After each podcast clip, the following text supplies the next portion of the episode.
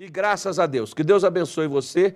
Aí vamos aqui para a nossa palavra de hoje, que está lá no segundo livro das Crônicas, no capítulo 26, versículo de número 14, está assim: E preparou-lhes Uzias para todo o exército escudos, e lanças, e capacetes, e couraças, e arcos, e até fundas para atirar pedras.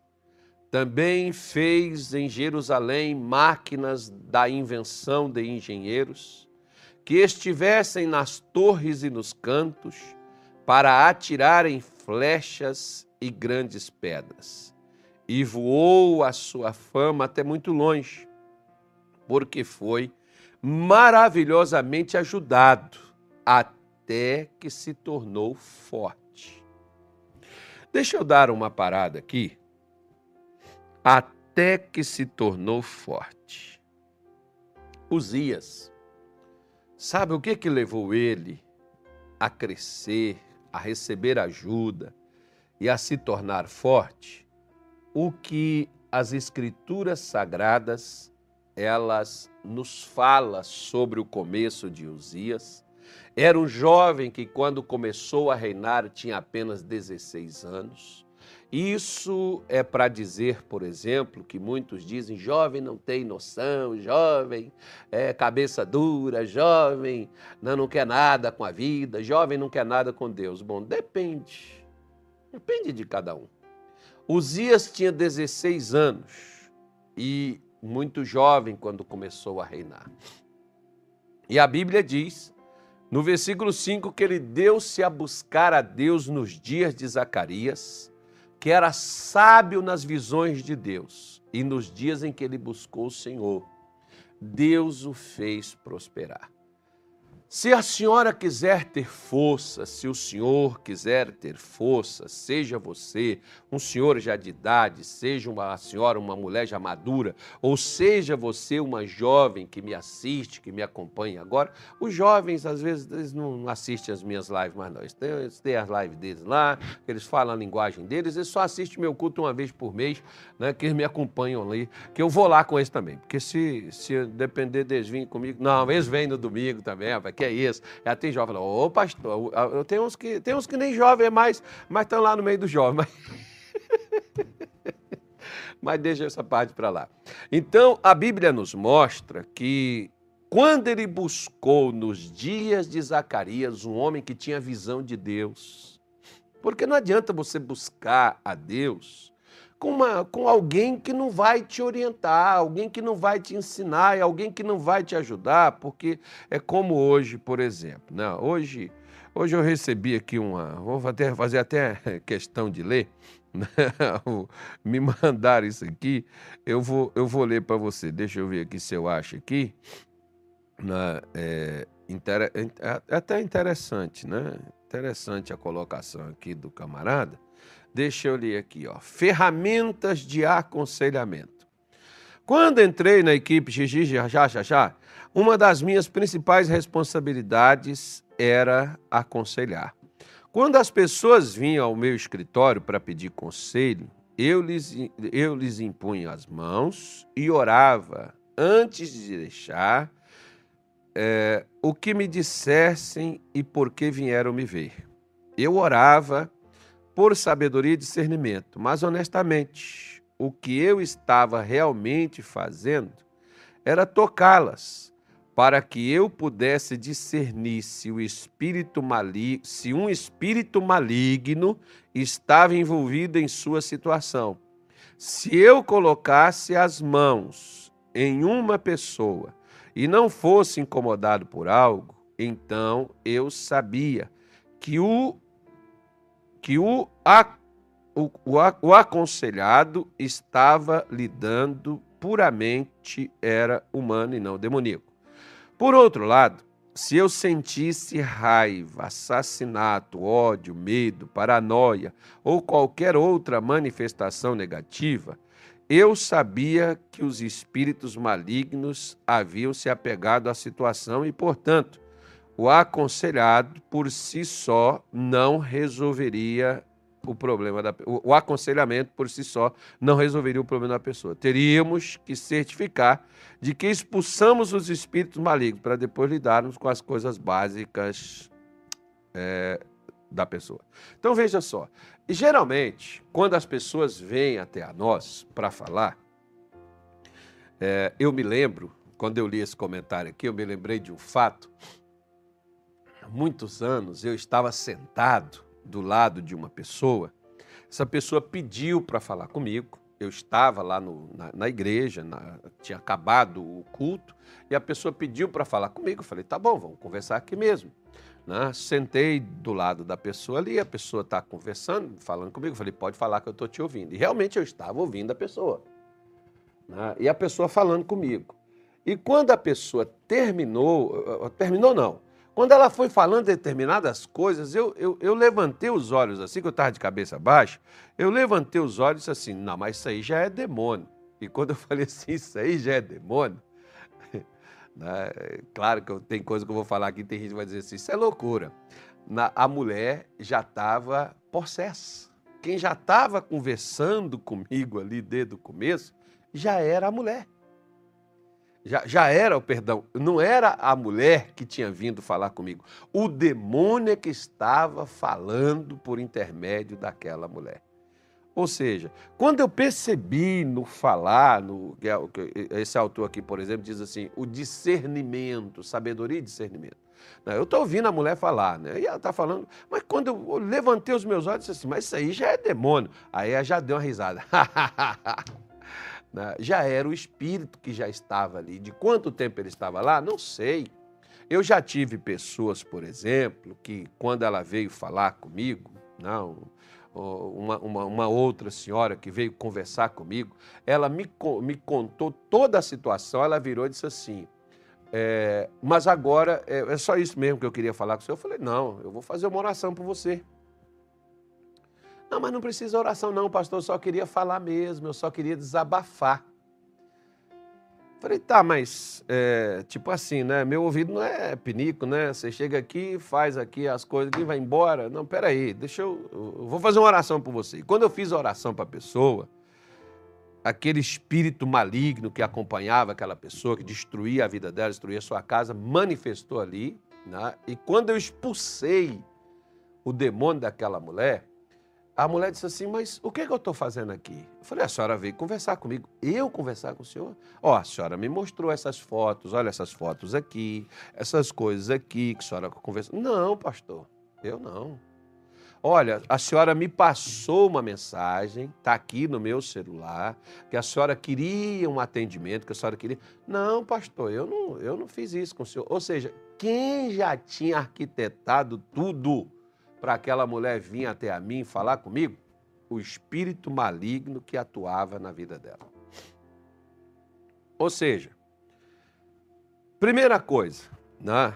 Então, pegando aqui o que disse esse cidadão, e com as experiências que eu já tive na minha vida, de que que adianta você aconselhar uma pessoa se essa pessoa está presa por espíritos malignos, como por exemplo, no capítulo 13 do Evangelho de Lucas, a Bíblia nos fala sobre aquela mulher que andava encurvada e não podia de modo nenhum endireitar. Ela tentava, né? De que, que adiantaria ela pegar livros de autoajudas, ela pegar livros ali de vários. Como que chama? Como é que é o nome daquele pessoal que dá que as palestras aí, Anilton? Aqueles coaches, né? Ah, motivação, tal, de que, que adiantaria? Se ela tentava e ela não conseguia. Ela precisava era de conselhos, de orientações, não, ela precisava de oração, ela precisava de libertação. Você sabe o que, que muitas pessoas hoje elas estão precisando? Não é do que deve ser feito, o que deve fazer. Conselho ela já recebeu, ela já tem demais. O que ela precisa é ficar livre é ter uma direção de Deus do que se deve ser feito. A Bíblia diz que Zacarias, ele era sábio nas visões de Deus, ele tinha as coisas de Deus e a Bíblia diz que no tempo que Uzias buscou, Deus o fez prosperar. Fazer prosperar, gente, não é fazer dinheiro aparecer em banco, em conta, você crescer, ter imóveis, patrimônio. Fazer prosperar significa fazer você se dar bem em todas as áreas. Você já viu que tem pessoas que elas tentam de tudo para recuperar a saúde, faz tratamento, faz cirurgia, toma medicamento e não muda. Você já viu que tem pessoas que elas trabalham, perdoa a expressão da palavra, como animal, mas às vezes dá mal, mal para comer. Ah, pastor, que salário de fome que o governo dá. O problema não é o salário de fome que o governo dá, é porque a pessoa tenta e tudo que ela tenta não dá certo. Você já viu pessoas que quer, que tem um sonho, pastor, eu quero ter uma família, eu quero encontrar uma pessoa, e essa pessoa passa dos 30, está chegando nos 40, já chegou nos 50 e não conseguiu encontrar ninguém para formar com ela uma família? Será que não existe? Não, não é que não existe, é que Satanás afasta é porque tem algo que impede a pessoa de ser bem-sucedida naquela área. Então, portanto, quando Uzias buscou, Deus fez as coisas funcionar para ele. Significa que se você está buscando a Deus, você não tem que ser um membro de igreja, não. É o que eu falo para Deus, que se for para as pessoas frequentar aqui os cultos, estar aqui, viver na derrota, na desgraça, não adianta elas estar aqui, não. Elas têm que ir para um lugar onde alguém vai ajudar elas. Então, se, se não, não é para mim ajudar, não é para mim poder fazer alguma coisa, não adianta fazer nada. Tá? Então, o que, que acontece? O, eu imagino, mais ou menos, quando o sacerdote Zacarias, ele chega assim e diz assim, Uzias, meu filho, você precisa arranjar é, engenheiros, a Bíblia diz que houve uma revolução na agricultura de Israel. Você precisa arranjar engenheiros, gente para trabalhar o solo, né? aquele pessoal lá, agrônomos. Né? Você precisa ter agrônomos para poder trabalhar o solo, o que, que é melhor, o que, que se faz, o que, que se põe, o que, que se pode fazer para produzir. A agricultura é para bombar. Né? Você precisa ter engenheiros que façam armas para a, a, a, flecha não estar somente na mão de um soldado, mas tem uma máquina para disparar essa flecha. Acredito eu que é daí de onde vem os mísseis também, né, gente? Começou lá disparando flecha. Mas já tinha gente que já, já tinha capacidade de invenção. E quando não tem, Deus dá. Você já viu que hoje nada se cria, tudo se copia? Quem é gente, é, é, o Brasil copiando o pessoal dos Estados Unidos, é o pessoal do Cuiabá é, é, é, é, muitas vezes copiando o pessoal de São Paulo, o pessoal de Santa Catarina, o pessoal do Paraná, o pessoal do sei da onde. Aonde deu certo, eu vou lá e vou trazer para cá que não tem, mas lá deu certo. Mas não, não me dá garantia que aquilo vai dar certo aqui, ou seja, eu não tenho que imitar alguém, eu não, não posso ser a cópia de alguém. Um dia uma pessoa veio para mim e falou assim, pastor, só não é Graça não, né? Eu falei, por quê? Ele falou assim, é porque o missionário é totalmente diferente, ele fala manso, o senhor assim já é mais explosivo, estourado. Porque eu não posso copiar o missionário, eu sou eu, o missionário é o missionário, o que Deus deu para o missionário, Deus não deu para mim. Eu tenho que ser eu. Não, tem que ser eu, do meu jeito. Ah, mas é, o meu jeito é desastrado, mas eu sou eu. Não, eu, eu, eu, não posso imitar. A imitação ela é barata, a imitação ela, é, ela nunca é igual. Né? Por mais parecido que seja, mas não é igual. E a imitação é uma cópia barata que se diz por aí. Né? Então, o, o, Deus fala com ele de criatividade, de criação, de invenção. E ele vai lá, inventa, ele cria essas coisas, ele cria é, capacetes, lances, tudo. Ele forma um exército. Porque, primeira coisa, deixa eu falar para a senhora uma coisa. Um exército não é para você atacar o inimigo. Um exército é para você se defender. Muitas pessoas, elas pensam que não precisam estar preparados. Porque Deus vai fazer isso, porque Deus vai fazer aquilo. Como, por exemplo, o cidadão vai fazer um concurso, ele não estuda. Não, mas Deus vai me fazer passar que se for do Senhor, eu sou fiel, sou dizimista. Aí, claro, você é fiel, você é dizimista, mas pelo amor de Deus, você precisa se preparar, não é assim não. Deus não vai fazer prova, Deus não estuda não, gente. Foi apesar que Deus ensina e deu, botou toda aí as matérias e a inteligência aí para o homem poder de, de, de é, divulgar e fazer, mas ele não vai fazer para você, não. E seria maldade também, desonestidade da parte de Deus, que aquela pessoa que não é crente, ela vai lá, estuda, vira a noite em cima de livro, chega lá na hora, o Espírito Santo ilumina você e larga ela para trás. Não, Deus é justo. É por isso que tem gente que a coisa não anda, o negócio não vai. Não é? porque a gente precisa, nós precisamos, necessitamos né, de preparar para o dia de amanhã, porque muitas vezes nós estamos olhando somente para hoje, o agora, o aqui, o momento, a hora, e você não está vendo o amanhã.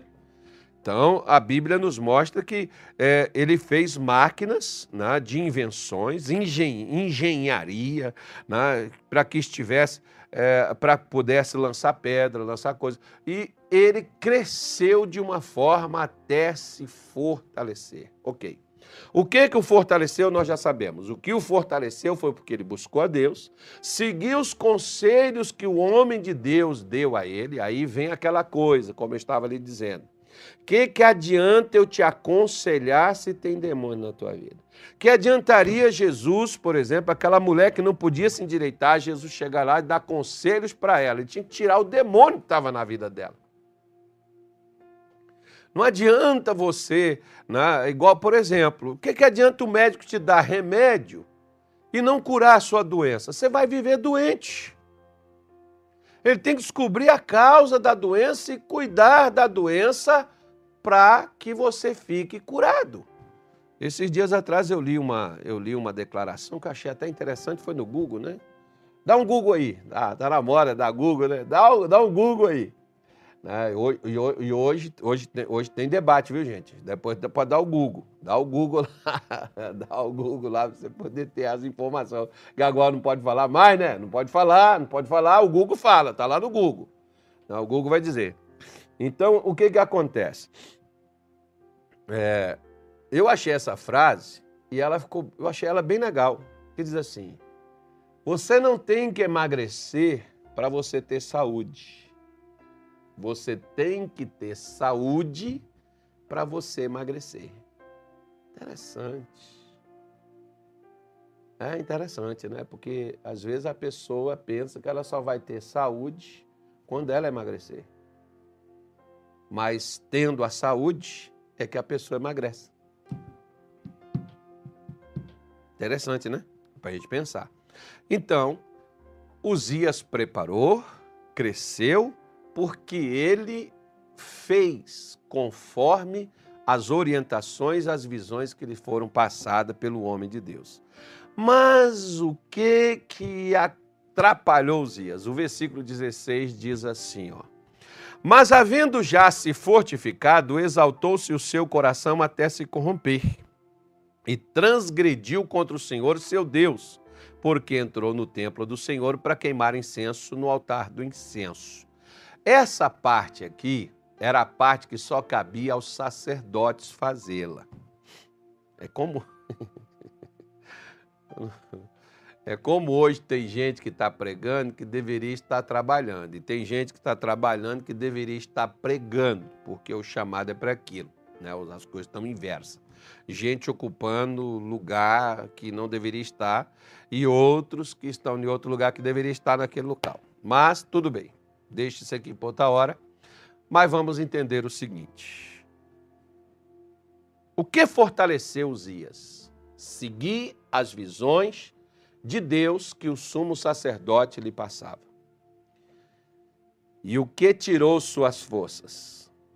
Exaltar o seu coração. Sabe por que, que tem gente que não está tendo força?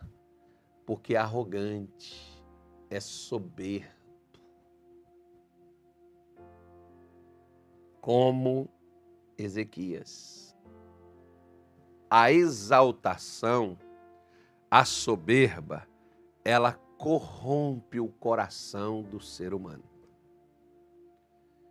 E vai fazer com que pessoas que antes eram fortes caiam diante de coisas fracas. Será que não é o caso de muitas pessoas? Você já viu ditadores que ao longo desse. Né, você, vê na Bíblia, a gente vê o caso de Nabucodonosor, a gente vê o caso do Faraó, a gente está vendo aqui o caso do próprio Uzias e a gente vai na história.